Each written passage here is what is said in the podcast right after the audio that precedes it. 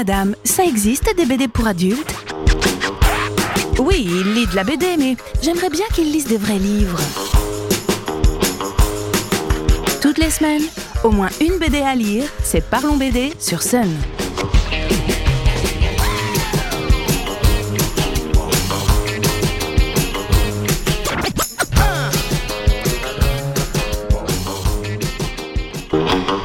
Salut les BD-fils Voici aujourd'hui une petite sélection coup de cœur comme on les aime et qui était sortie avant l'été. Pour commencer, un peu d'histoire. Un gros pavé est paru aux éditions Rue de Sèvres dernièrement et je dois dire que je me suis régalé à la lecture. Dessiné avec brio par Jean-Baptiste Ostache et scénarisé par Guillaume Dorizon, Les Pionniers racontent l'histoire de ceux et celles qui ont mis en place une des plus belles inventions au monde, le cinéma. Ils s'appellent Méliès, Alice Guy, Louis et Auguste Lumière, Charles Pathé ou Léon Gaumont. Ils ont tous vu avant les autres le potentiel du cinématographe, mais aussi son développement pour le rendre accessible au plus grand nombre et accessoirement en profiter pour se remplir les poches. Construit sous forme de récit passionnant, ce Thomas met en évidence les relations parfois houleuses entre les protagonistes, ainsi que les espoirs et les ratés pour les uns et les autres, ratés qui n'ont cessé de les faire se surpasser. Ici, la concurrence a eu du bon. C'est vraiment l'occasion de découvrir ce petit monde qui a tant bouleversé le monde visuel tel qu'il est aujourd'hui. Excellent. Changement de ton, mais pour un one-shot tout aussi bien, il faut absolument vous laisser tenter par Sirocco, publié chez Ankama, réalisé par l'italien Giulio Maccaione. C'est l'histoire de trois personnes.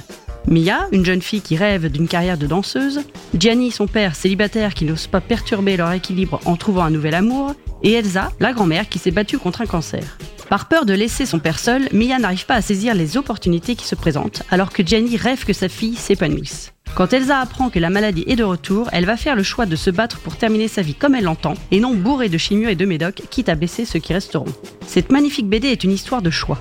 Comment assumer les siens, même si on sait qu'ils auront des conséquences sur ceux qu'on aime? En même temps, on souhaite tous le bonheur de nos proches et il ne tient qu'à nous d'accepter leur choix si ça les rend heureux. C'est là tout le message que fait passer, grâce à un dessin d'une belle justesse et un choix de couleurs marquées, l'auteur de ce one-shot plein d'émotions qui reste une très belle histoire.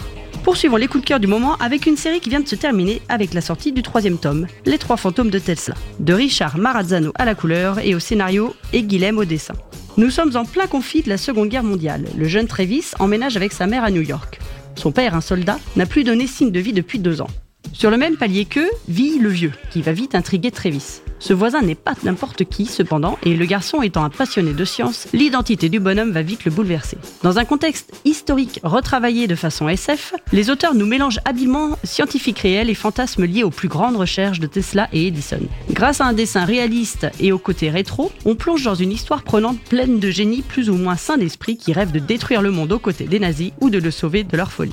Très bonne histoire en trois tomes qui frise même quelquefois le genre steampunk, et ça fait du bien. Dernier conseil pour l'été, et qui pourrait être lu aussi par les plus jeunes, il s'agit de Scurry de Max Smith aux éditions Delcourt et publié dans le format comics. Fini en trois tomes également, cette superbe aventure nous emmène dans une vieille baraque abandonnée, en tout cas par les humains qui ont l'air d'avoir disparu. On ne sait pas dans quel contexte se situe l'histoire, mais peu importe. Les héros ont une seule idée en tête, survivre. Et pour une colonie de souris habituée à vivre des restes humains, se nourrir sans ces derniers devient vite compliqué.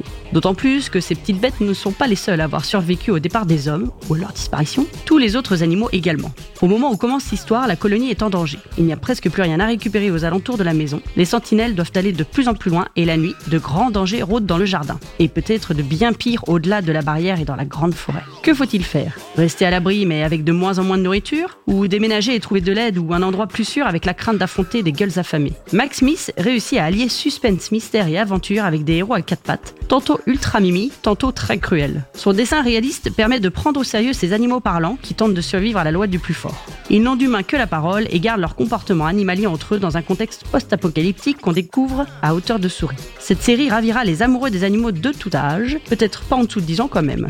Sur ces beaux conseils, je vous souhaite une très très bonne soirée de lecture et musicale bien sûr sur Sun. Parlons BD à réécouter en replay sur l'appli MySun.